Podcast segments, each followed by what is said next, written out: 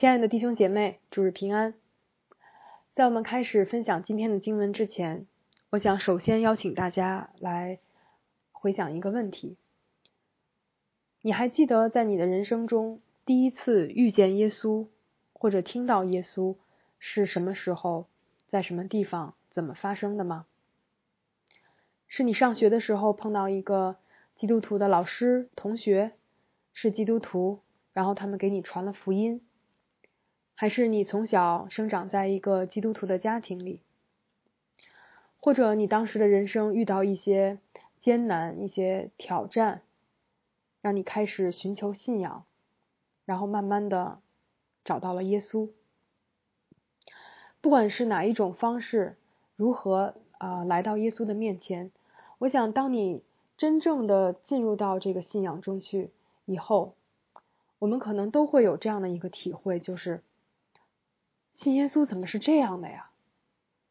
啊，这跟我想的太不一样了。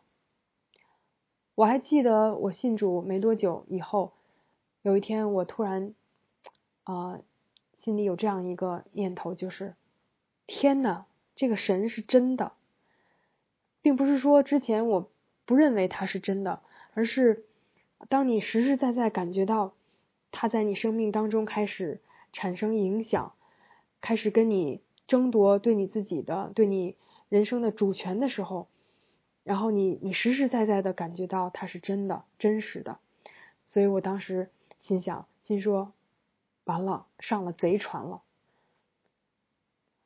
嗯，今天我们要读的这段经文当中呢，讲的就是这样两个，呃，主动来找耶稣的人，他们的生活。他们的社会地位可以说是截然不同，天壤之别，但是却因为各自的人生困境，他们都俯伏在了耶稣的脚前。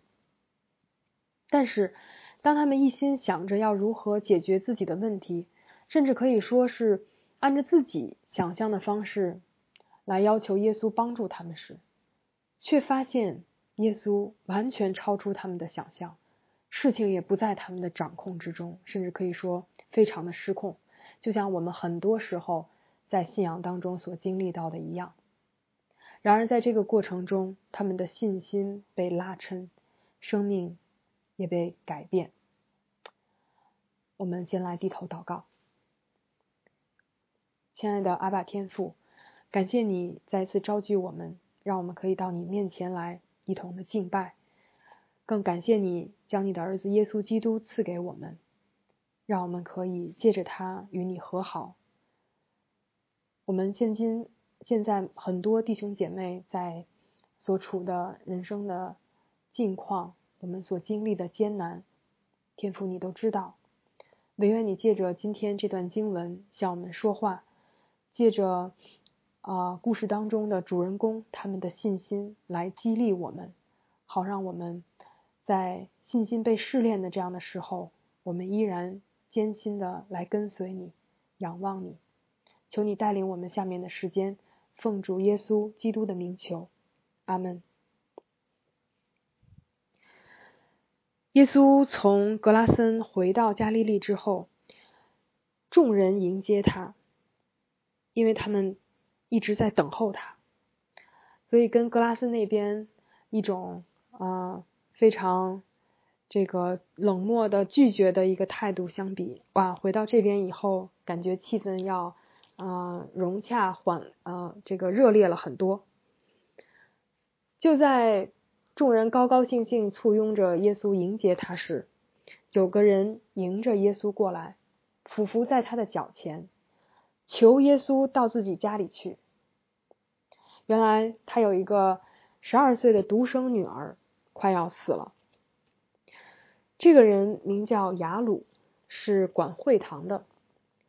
管会堂的这个职务，在当时犹太人社群当中是非常为人所熟知的，就像作为教师的拉比那样，很常见。所以这个人呢，他是一个民间的平信徒领袖，负责会堂事务，安排敬拜和经文的诵读等等。那我们不难想象。雅鲁平常的生活应该是一个很敬虔的、体面的、受人尊敬的生活。就像我们教会许许多多弟兄姐妹一样。在过去这十二年里，雅鲁一家三口过着幸福美满、安稳无忧的生活，我们姑且这么想象。直到最近，他独生的宝贝女儿突然病了，而且病得很严重，甚至快要死了。所以这个时候，雅鲁就来到了耶稣面前，并且是当着众人的面俯伏在耶稣脚前，求耶稣到他家里去。对于一个呃当时社会里面一个呃如此有地位、有身份的人来说，他的这样的一个举动，显出他有很大的勇气和谦卑。我们知道，对于父母来说，没有什么比孩子的性命更重要、更宝贵的了。不要说孩子病得快要死了，就是生个普普通通的病，父母都急得不行，恨不得自己去替孩子受那个苦。退一步说，如果家里不止一个孩子，可能会稍微减轻一点父母的痛苦。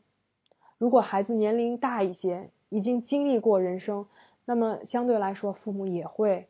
稍微好受一点，而雅鲁现在面临所要失去的是一个只有十二岁唯一的女儿。用今天的话讲，雅鲁要面对的是失独的痛苦，那是多么剧烈的伤痛和难过呀！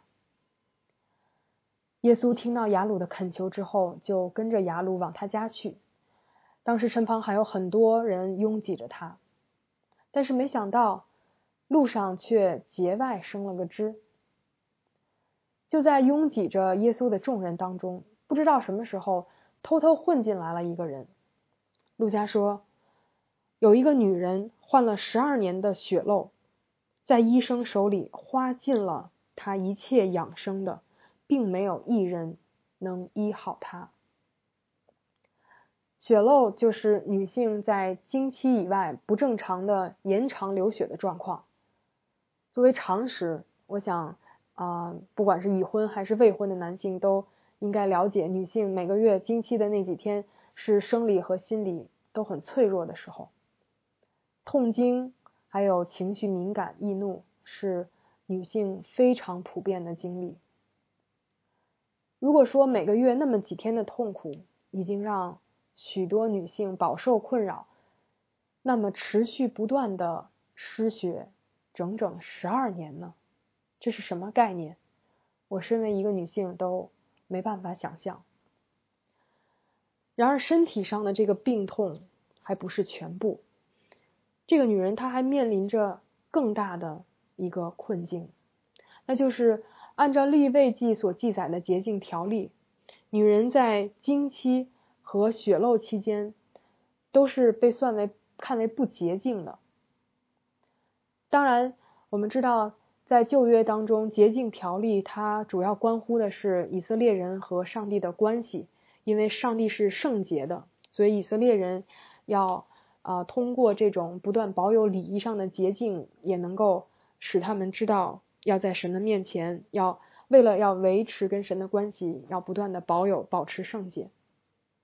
但是，这个洁净条例在啊客观上，其实也在当时的生活对人产生了很多的，起到了很大的保护作用。比如说，在他们共同生活的那个社群当中，饮食的洁净条例就避免了许多传染病，或者像大麻风病人，呃，大麻风病也呃因着这种呃洁净的条例，使得它不会传染啊给全营。而，呃，女性的这个经期的洁净条例，事实上其实也会，呃，保护女人在那个时期，呃，在那那几天那那段时间可以啊不跟男性跟丈夫啊发生性关系这样，啊，但是这个啊这是关于洁净条例在那个时代它的一些特定的历史背景，但是不管怎样，就是这个女人。啊，的确，在这个时代，当他患了十二年血漏的时候，他也是在礼仪上不洁净整整十二年。这意味着什么呢？这意味着在这十二年当中，他不能进圣殿和会堂跟神的子民一同敬拜，听神的话语。这十二年很有可能也是他最适婚的年龄，却不能婚嫁。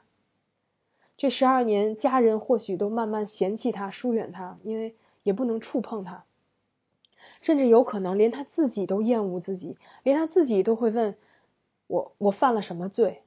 啊，神为什么弃绝我？我为什么会遭受如此的痛苦？等等。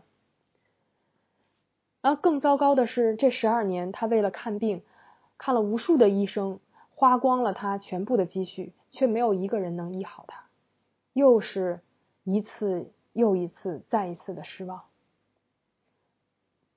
所以，这个女人她在这十二年间所经历的，不仅是生理上的缺陷、身体上的病痛，更是宗教上的隔绝、人际关系上的隔离，还有经济上的耗尽。从某种意义上说，这个女人也快要死了，或者说。她在不断的死去，不是以突发的方式，而是以慢性的方式，抽丝剥茧的，一点点消磨殆尽。然而，十二年的病痛、孤独、隔绝和贫穷，没有限制这个女人的想象。当她听说了耶稣，她听说了耶稣啊医病的那些事迹以后，她想到了要来到耶稣面前。所以，陆家紧接着后面一句啊，非常简短的表明他的一个非常坚决的行动，就是他来到耶稣背后摸他的衣裳穗子，血漏立刻就止住了。他来到耶稣背后摸他的衣裳穗子，跟前面雅鲁正面的。来到耶稣面前，求耶稣到他家里去。不同，这个女人她不能那样公开的来找耶稣，她甚至不能够去啊触碰别人。但是她所能想象的就是，我从偷偷的啊到耶稣的后面，然后摸他的衣裳穗子，只要是能摸到他衣裳的那个边儿，我就能够分享到他医治的。大能，所以他这样的一个一个动作啊，显出他心里面，他是一个嗯，他的唯一能够唯一能够沾边的这样的一个策略啊，就是他小心翼翼的混在人群中，努力不让别人注意到他或认出他来，然后悄悄来到耶稣的身后。他的心态极其的卑微，就是。啊，边缘的不能再边缘，对我只要从他的背后触碰一下他衣裳的边，但是他的举动又让我们知道他的心意十分的坚定。在十二年里面，他花尽了所有的积蓄，看了无数的医生，没有看好，没有治好，但是他现在坚定的相信，只要是通过通过这种方式啊，甚至不太光明正大啊，甚至有点偷偷摸摸。甚至是只是碰到衣裳的穗子，但是他觉得只要这样，我的病就能好，耶稣能够救我，耶稣能够治我的医治我。他是那一位神派来差来来到地上的，所以就在他摸的那一刻，血漏立刻就止住了，立刻就止住了。这个时候，对于这个女人来说，最可怕的事情发生了。耶稣说：“谁摸我了？”哇！他四面看一看，旁边很多人拥挤着他，然后这些人离他最近的那些人都纷纷说：“不是我，不是我，我没摸。”然后大师兄彼得就心直口快站出来说：“老师，你看，这这身边这么多人都拥着、挤着、紧挨着你呢。”言外之意就是，这是谁碰你一下、摸你一下，不是很正常的吗？你为什么这么问呢？啊，耶稣解释道：“有人摸了我，因为我知道有能力从我身上出去了。”是的，身边有这么多人拥挤着耶稣，紧挨着耶稣，可是什么都没有发生。但是有一个人摸了我一下，我知道能力，因为有能力从我身上出去了。在马可福音里面多记了一句，说耶稣环视四周，要看看那个做了这事的女人。你们想，那个女人在摸耶稣之前，有没有想到会被耶稣发现呢？有没有想过说，到时候我一摸耶稣，他就会把我揪出来，我就可以把我这些年受了多少苦啊讲给大家听？没有。这个女人从始至终的动作，清楚的表明她的意图非常的简单，就是我偷偷的来，悄悄的走，人不知鬼不觉，谁也不知道。她想到了耶稣能治好她，但是却唯独没有想到耶稣会逮住她。这下好了，那个女人知道不能隐藏，就战战兢兢来俯伏在耶稣脚前。把摸他的缘故和怎样立刻得好了，当着众人都说出来。另一个版本说的是，那女人见瞒不住，就颤抖着上前俯伏在耶稣跟前。什么意思呢？她来找耶稣的时候是来到耶稣的背后，然而现在耶稣来找她了，她不得不面对着耶稣，正对着耶稣俯伏在他的脚前。当这个女人意识到自己藏不住了、瞒不了了，必须站出来时候，她为什么那么害怕呢？为什么战战兢兢的？首先，她的确是做了一件不大光彩的事。作为一个被人视作不洁净的人，啊，按着礼仪、按着这个洁净条例来说，她不应该去触碰别人。然而，她现在管不了那么多了，她孤注一掷的。他能够想到唯一的办法就是他要去触碰耶稣，所以他不惜不惜让这个他认为能够医治他的弥赛亚来啊，这个要让他就是来触碰他。或许他听说过一些这个耶稣如何跟税吏一起吃饭呢？如何把那些被鬼附的有各样病痛的人啊医好的事情，但是他对于耶稣。被他这样的一个不洁净的人触摸，啊，这样的一个举动会做出什么反应？其实没有任何把握，而且更困难的对他来说，就是在过去十二年当中，他经历到的是什么？是排斥，是打击，是边缘化，是拒绝。哇，他可能他的自我形象会很高吗？会很有自信吗？不会，不会。所以在这一刻，对他来说。最不愿意看到或者不愿意听到的就是天哪，天哪！我要在大庭广众之下讲出我的故事啊，要在大庭广众之下说出我做了什么事情。天哪，太太丢人了啊！而且过往的这些经验，就是已经让他的内心越来越萎缩，越来越卑微。他最不愿意。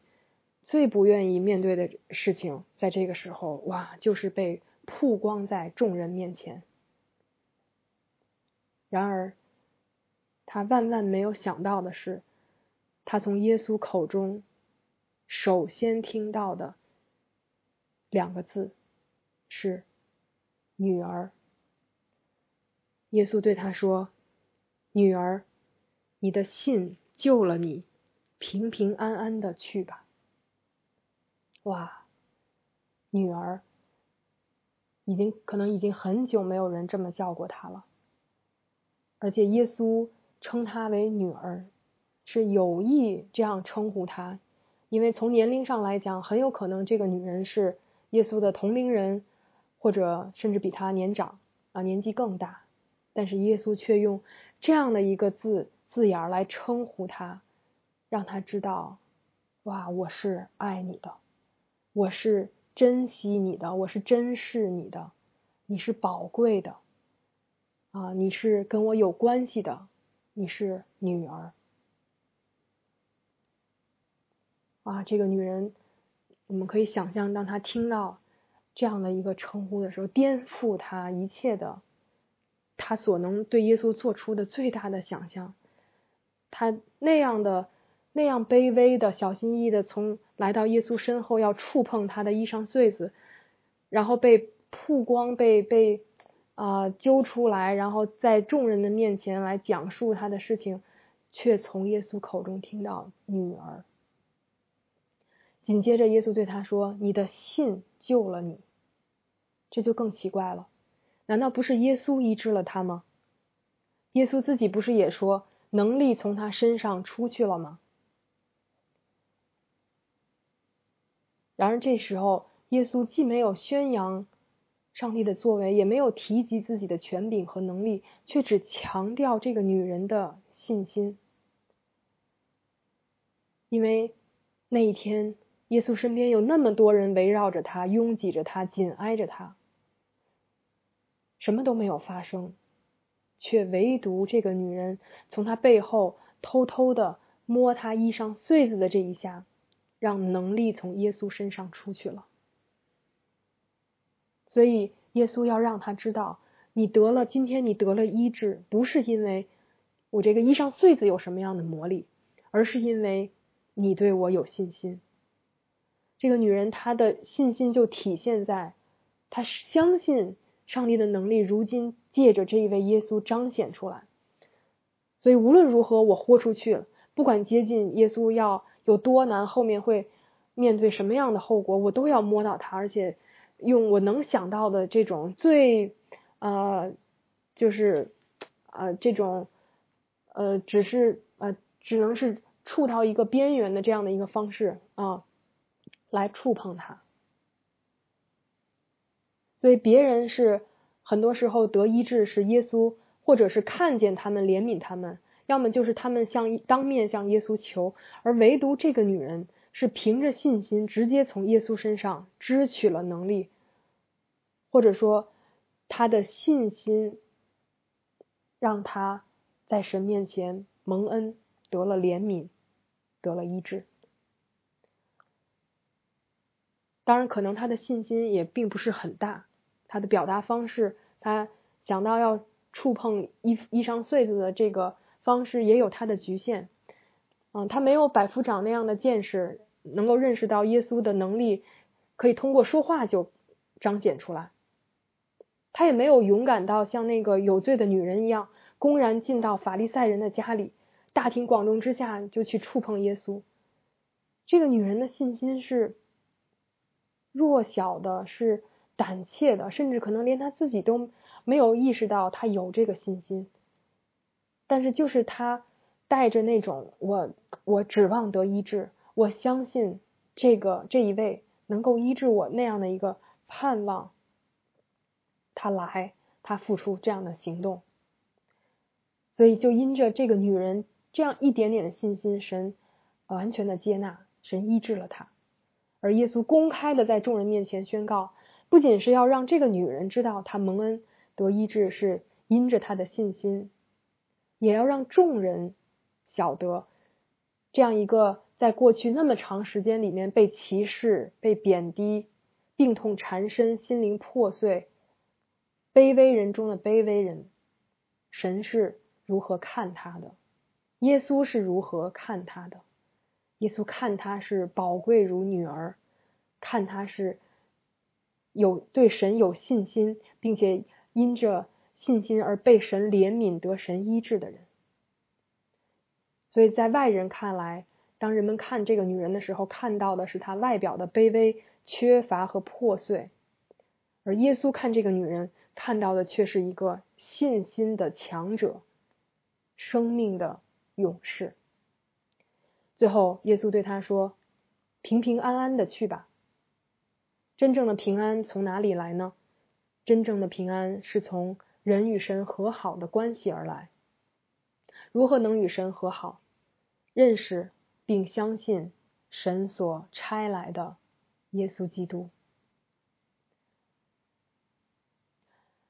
保罗在哥林多后书里面说：“如果有人在基督里，他就是新造的人。”旧事已经过去，看呐，都变成新的了。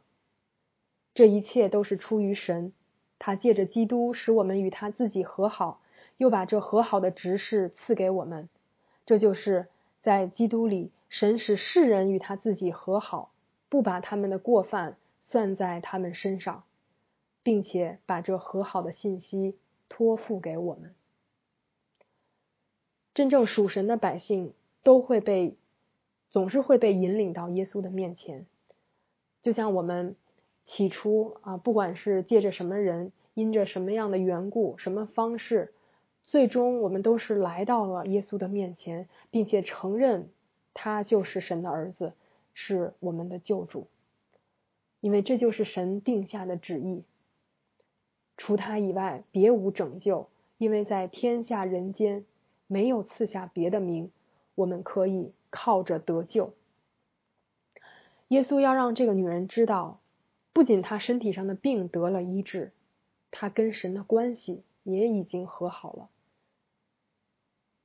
对于这个十二年来都处于礼仪上不洁净状态的这个女人来说，这是多么大的安慰和鼓励啊！所以耶稣为什么要把她揪出来？要让他在众人面前公开的来讲出他所经历的这一切呢？是不是为了羞辱他？是不是为了让他难堪？不是的，因为他知道这个女人需要的医治不仅是血漏止住，不仅是身体上的，更是需要身灵上的、心灵上的重建，需要身份上的重建。他过往。那么多心灵啊里面的这个破碎啊，它里面的这种缺乏、这种沮丧和绝望、失望等等，这些让他在神的面前，在人的面前可能抬不起头来。所以耶稣为了要重建他，把他从那个他所隐藏的信心的那个壳里拉出来。所以这是这个女人她没有想到的，她想她想到的就是触碰耶稣得医治，但是他没有想到的是，哇，他完全的被神接纳，被神认可，并且从从里到外的被更新、被医治。所以耶稣要让他自己知道他的信心是何等的宝贵，他的身份是何等的尊贵，也要让众人都知道这个女人。在神的眼中是宝贵的，是有信心的，是被神所接纳和赞赏的。这个女人她来找耶稣的时候是所谓的污秽的、隐藏的、卑微的，而走的时候却是康复的、尊贵的、平安的。现在让我们再一次把镜头切换到。雅鲁身上，不要忘了刚才在耶稣坚持找出那个摸他的人是谁，并且让这个女人讲述自己的故事的时候，雅鲁就全程站在旁边。如果你是雅鲁，你的心情会怎样？你会很有兴趣听这个女人的故事吗？你会为她患了整整十二年血漏，在今天却在今天得了医治，感到欢欣雀跃而颂赞什么？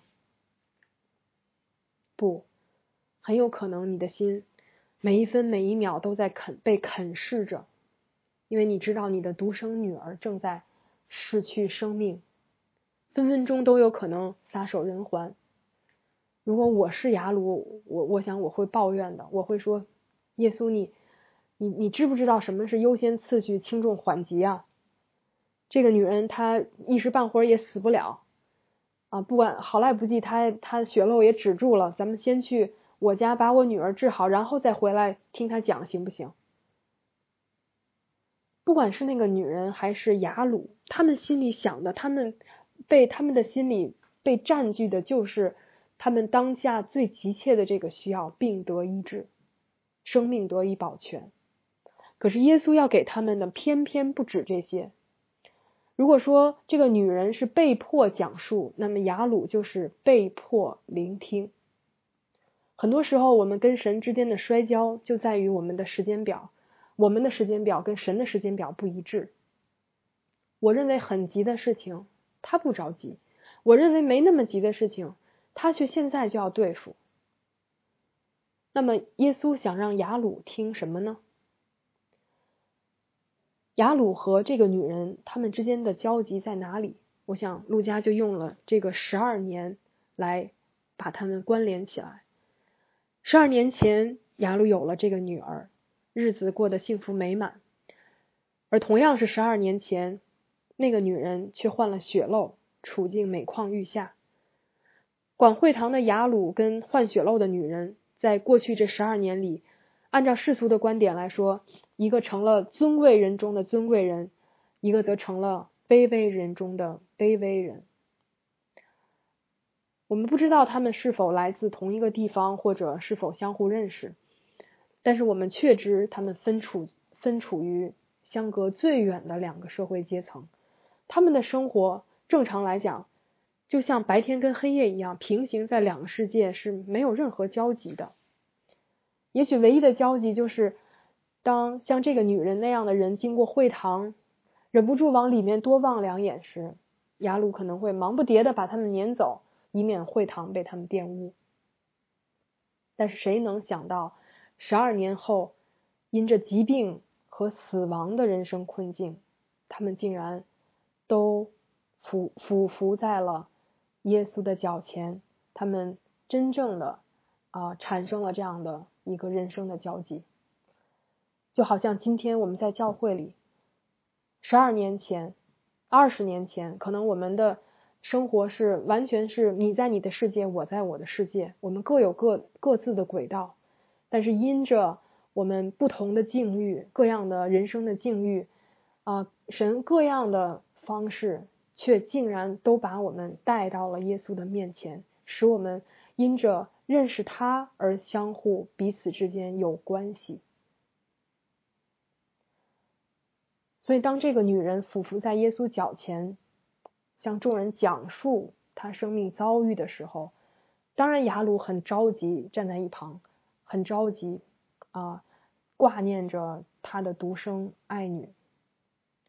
但是，当他听到耶稣开口对那个女人说：“女儿，你的信救了你，平平安安的去吧。”这个时候，他的心大大的被震颤，震动了。女儿这个字，正是此时此刻萦绕在雅鲁心头的那个字，而他竟然听到耶稣这么称呼眼前这个已经误会了十二年的女人。从他自己的职业生涯来讲，他也很清楚知道，这样的女人，这样的一个人，是被呃拒之这个拒绝在会堂之外的，是跟。他们所谓正常人、洁净人的生活是没有敬虔人的生活没有交集的。雅鲁这个时候可能什么道理都听不进去，但是他唯独能够理解的就是为父的心情。正如他此刻，他为着自己的女儿牵肠挂肚。然而，当他当他听到耶稣称呼这个女人为女儿时，啊，知道在耶稣的眼中看这个女人，竟然就如同他看自己女儿那样的珍贵的时候，哇，他终于一下子体会到耶稣的那种慈爱的心肠，他的怜悯的怜悯的心肠。所以正是在这个被迫聆听的时刻，雅鲁的心被扩被打开，雅鲁的他的这个啊，他的世界。他的心胸被扩张，因着耶稣，因着耶稣，过往从来没有交集的一个人，对他的跟他的生命产生关联，他的情感也可以去理解和认同。啊，他终于明白，哇，耶稣对于耶稣来说，啊，不仅是看重看重那个女人血漏的止住，更是要看重啊，要来重建他破碎的心灵和尊严。但是就在这个时候，就在耶稣还说话的时候，有人从会堂主管的家里赶来报信，对雅鲁说：“你的女儿死了，不要劳动夫子。”哇，这是我们最不希望看到的那一幕，最终还是发生了。啊，这个时候忍不住我们心里再要再翻腾一遍，要是刚才没有耽搁该多好。这一耽搁，现在我们失失去了，失去的是另外一个生命。而耶稣听到这个话，知道雅鲁他受到多么大的打击，他的心重重的沉了下去，甚至也知道雅鲁这个时候可以说是无可指望了。他来找耶稣的时候，女人女儿还没有快死了，但是还没有死，只是病得很严重，所以他指望这个特别狭小的、宝贵的这个时间窗口，耶稣可以去医好他的女儿，可以医治。但是现在连最后这么一线希望也都没有了，而耶稣却在这个时候勉励他说：“不要怕，只要信，你的女儿就必得救。”原文的时态中带有一种紧迫感，就是不要怕，信。用现在年轻人的话说，别怕，信就完了。信什么呢？信神的能力，信神的怜悯，信神能够救活你的女儿。这是耶稣在拉抻雅鲁的信心，在预备他的心来承受神即将要在他们家。彰显的工作。那雅鲁有没有以这样的信心来回应耶稣呢？有。我们从哪能看出？就是报信的人说不要劳动夫子，耶稣不要去了。但是后面怎么样？我们看到耶稣到了他的家，就是雅鲁听到耶稣这话说好，我们去。到了雅鲁的家，耶稣只让少数几个人进去。包括彼得、约翰、雅各，还有女孩的父母，就是雅鲁和他妻子。这是路加福音里第一次出现耶稣只带着彼得、约翰、雅各这三个最核心的使徒。到的时候，雅鲁家里已经来了一群专职的哭丧者，在为女孩捶胸哀哭。当时的习俗是要先确认人已经死了，然后这些专职的哭丧者就会过来。哀哭，他们的哭声也会引来邻舍还有亲属。但是耶稣阻止他们说：“不要哭，他不是死了，是睡着了。”哇！可是这些人都认定女孩已经死了，不相信，觉得你在你在痴人说梦吗？他们都嗤笑耶稣。这让我们想到圣经里面还有一个人也在听到神的应许之后笑了，那就是。亚伯拉罕的妻子萨拉，当神跟他们说明年这个时候萨拉必生一个儿子，萨拉就心里暗笑，因为那个时候他俩都年纪老迈，萨拉的月经也已经断绝了，而这个时候神却说他们要生一个儿子，这几乎就等于说哇，有人要从死里复活了一样。但即便是心里暗笑，神也不放过，说你为什么笑呢？耶和华岂有难成的事吗？到了第二年，萨拉果然给亚伯拉罕生了一个儿子。神不仅掌管着生育的大能，他也同样握有生死的权柄。耶稣来到了女孩跟前，拉着她的手，呼叫说：“女儿，起来吧！”她的灵魂便回来，她就立刻起来了。耶稣吩咐给她东西吃，她的父母惊奇的很。这叫死人复活的最惊心动魄的一刻。从陆家的记叙中来看，惊人的简短，就好像我们日常生活的事情那样稀松平常。耶稣只是拉着他的手，然后呼叫他起来，就说了这样一句话：“女儿，起来吧。”就好像是在叫醒一个睡着的人一样。然后女孩立刻就起来了。之前患血漏的妇人是从背后触摸耶稣，耶稣是被动的，嗯，所谓被不洁净的触碰沾染，但是耶稣让人看到他没有沾染这个女人的不洁净啊，这个女人也不能够玷污他，反而是这个啊神来医好他。啊，将耶稣的这个洁净传递给这个女人，让她的血漏立刻止住。而这一次，耶稣主动触摸这个已经死去的女孩。按照旧约律法，触碰死尸也是沾染不洁净的。而且耶稣我们知道他其实并不需要拉着他的手，他可以说一句话就让这个女孩醒过来，但是他却选择主动的来拉着她的手，来触碰她，触摸她。所以雅鲁在见证了血漏女人得医治的那个过程，现在再看到耶稣亲手去拉着自己死去的女儿，就更能体会耶稣的那种怜悯，也更惊奇于耶稣说一句话就能叫人从死里复活的大能。最后，耶稣却嘱咐父母不要把所做的事告诉人。事实上。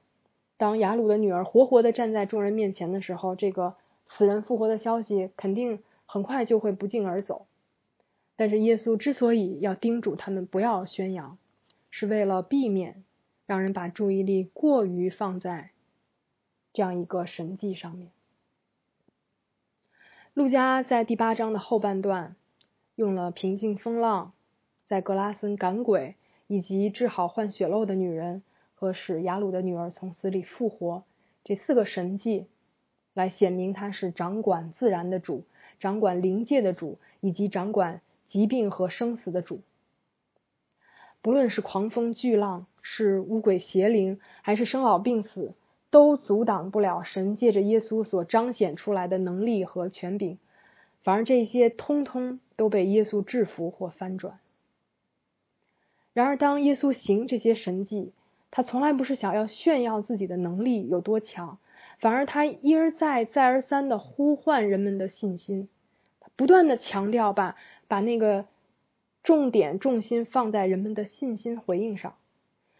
他责备门徒们没有信心，他赞赏这个血漏女人的信心，但同时又鼓励他要突破自己，公开的在众众人面前做见证。当雅鲁的信心无以为继的时候，耶稣鼓励他继续忍耐，继续相信。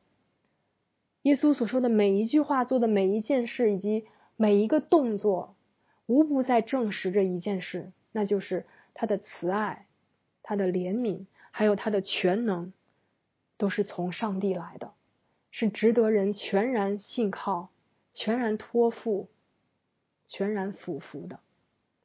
而他所承诺的每一件事，最终他都会兑现。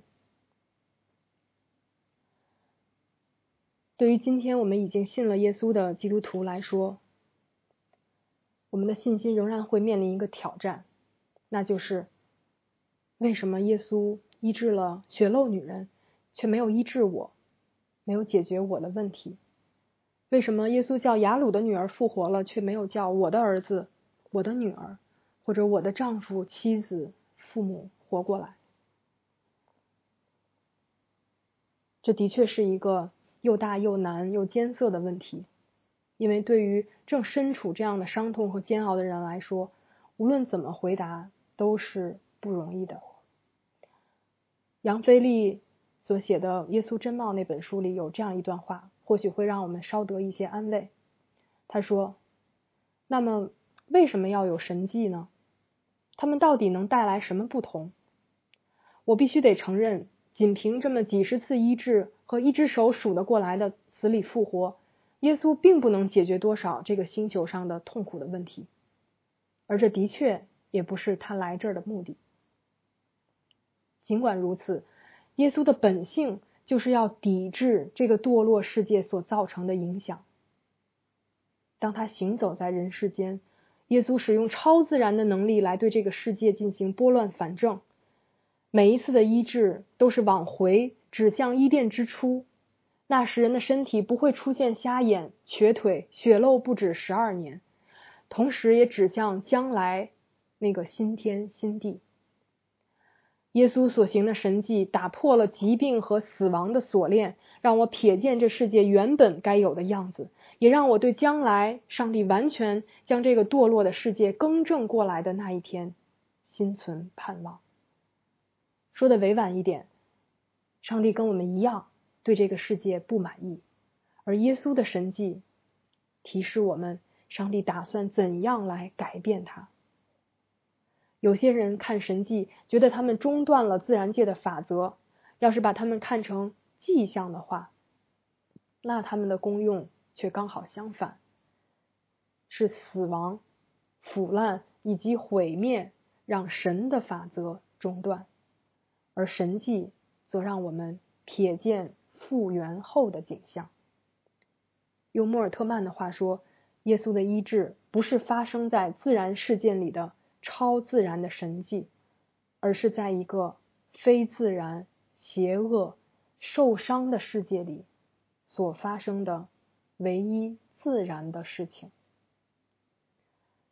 今天有一个神迹已经显明在我们每个人身上，那就是耶稣已经为了我的罪被钉在十字架。神又叫他从死里复活，我因信他而罪得赦免，且领受了圣灵。这就是神差耶稣来救我们脱离罪恶，使我们向神复原的办法。不管是耶稣在地上行神迹医好的，还是后来使徒们医好的，还是历世历代基督徒们所经历怎样的神迹，最终都还是为了指向那一个神迹。就是耶稣的复活和他再来时，我们所有人的复活。当日跟着耶稣进到雅鲁家里，亲眼看见他如何叫雅鲁的女儿从死里复活的三位使徒，后来都深深的认识耶稣的复活。使徒约翰在他所写的福音书中记录了耶稣使拉萨路从死里复活，而那一次，耶稣为了。叫门徒相信他是神差来的，也故意单言，又对马大说：“复活在我，生命也在我。信我的人虽然死了，也必活，也必复活。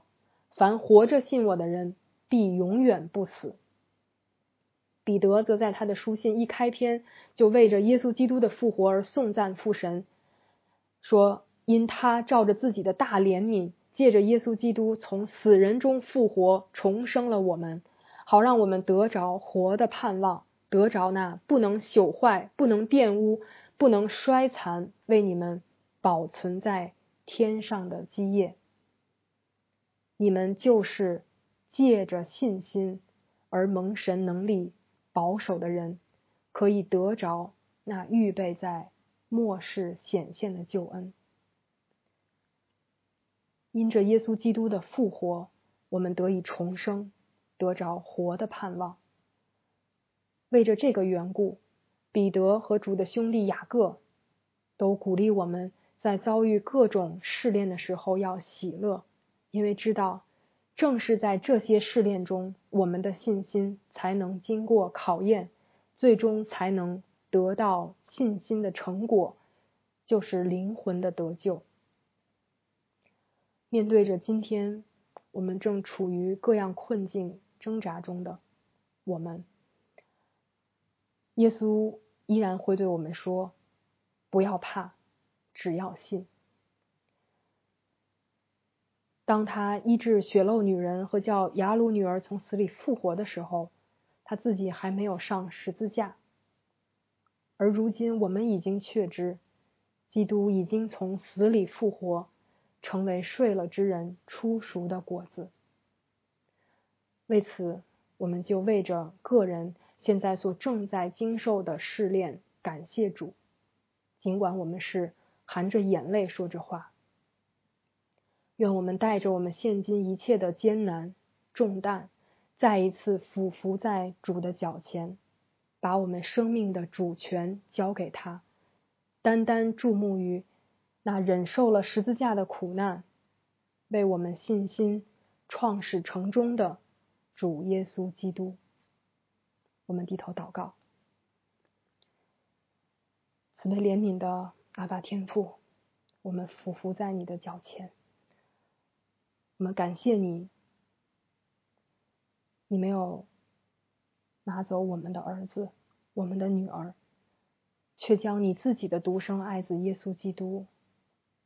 赐给我们，将他的命舍在十字架上，使他为我们承受一切的罪恶。如今我们借着他得以与你和好，我们已经拥有那永恒的、不朽坏的生命，是因着你的儿子耶稣基督而得的。求你加增我们的信心，让我们在一切的试炼、艰难、患难当中，坚定的相信你是那救、那曾经救我们，现在仍然救我们，并且将来还要救我们的我们的救主。听我们这样的祷告，奉主耶稣基督的名，阿门。